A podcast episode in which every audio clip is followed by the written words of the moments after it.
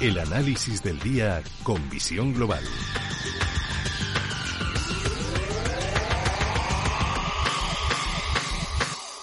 Y saludamos a Gabriel López, CEO de Inverdif. Gabriel, muy buenas tardes. Buenas tardes, Gema González. Muy buenas tardes. Eh, bueno, echamos un vistazo, si te parece, a los mercados, porque hemos comenzado un nuevo mes, mes de febrero. Es cierto que en Estados Unidos este mes de enero no ha sido todo lo brillante y lo excepcional con que terminó 2021. Por primera vez en mucho tiempo hemos visto mejor comportamiento en las bolsas europeas que, que en Estados Unidos. Eh, hay todavía demasiados frentes abiertos tensiones geopolíticas, esa política más agresiva de la Reserva Federal, los repuntes que estamos viendo en los intereses de la deuda, en el precio del petróleo.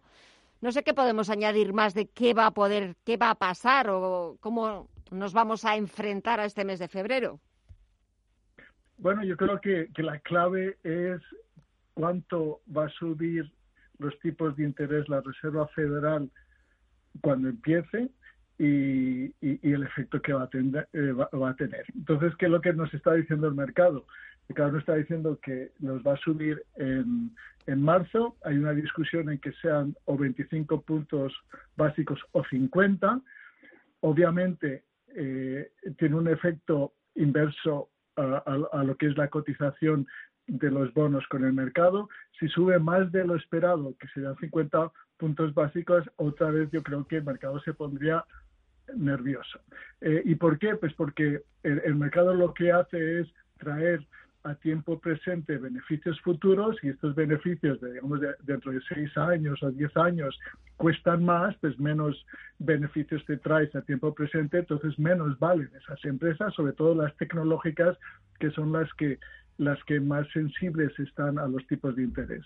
Entonces, eh, seguimos con esa incertidumbre. La incertidumbre significa volatilidad y la volatilidad sí que es verdad que ha bajado de 30 que estaba hace una semana, está en 23 y es verdad que el mercado ha recuperado un, un 50% de lo que ha perdido. La pregunta es, ¿cuándo va a volver a recuperar los máximos?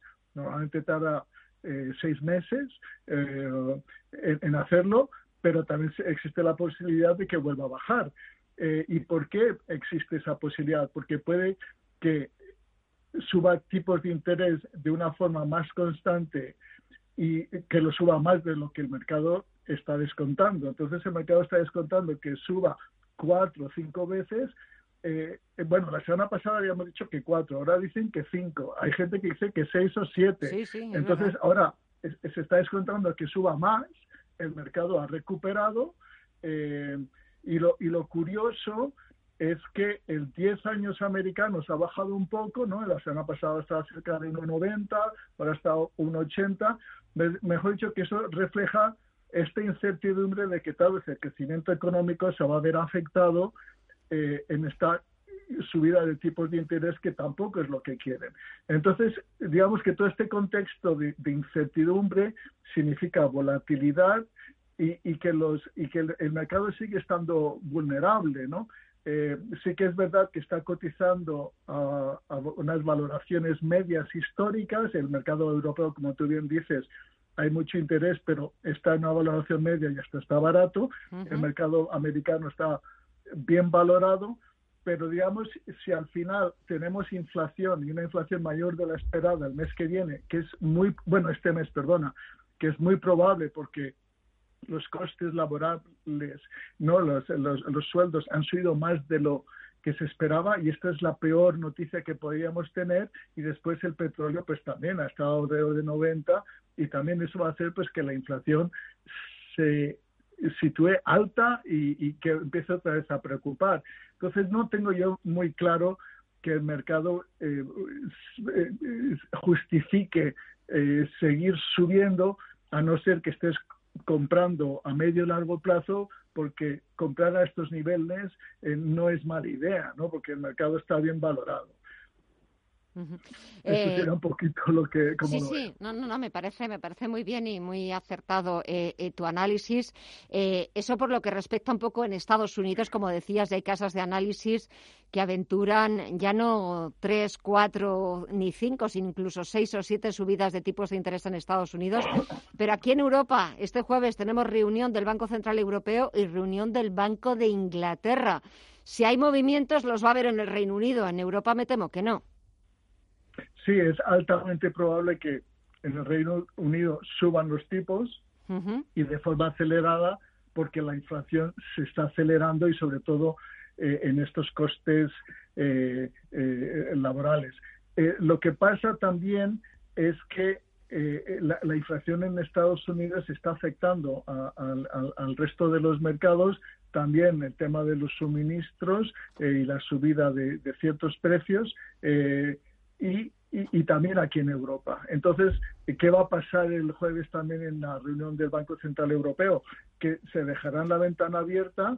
Eh, obviamente está el ala alemán que no le gusta tener inflación y que ya se están preocupando, ¿no? El mercado también está descontando una subida de tipos que no es probable a final de este año, pero sí que ya hay cierta presión de que, de que den señales de que están muy atentos, porque lo malo es que se nos vaya de las manos la inflación y ya parece pues que tiene esa pinta, sobre todo en Estados Unidos, sobre todo por esto, por los costes de, de los sueldos que están subiendo más de lo, de lo que se esperaba y eso no es una buena noticia. Esta noche, al cierre del mercado, resultados de Alphabet. ¿Alguna previsión, alguna estimación? Bueno, eh, debemos de esperar unos earnings per share, ¿no? unos beneficios por acción de alrededor de 27.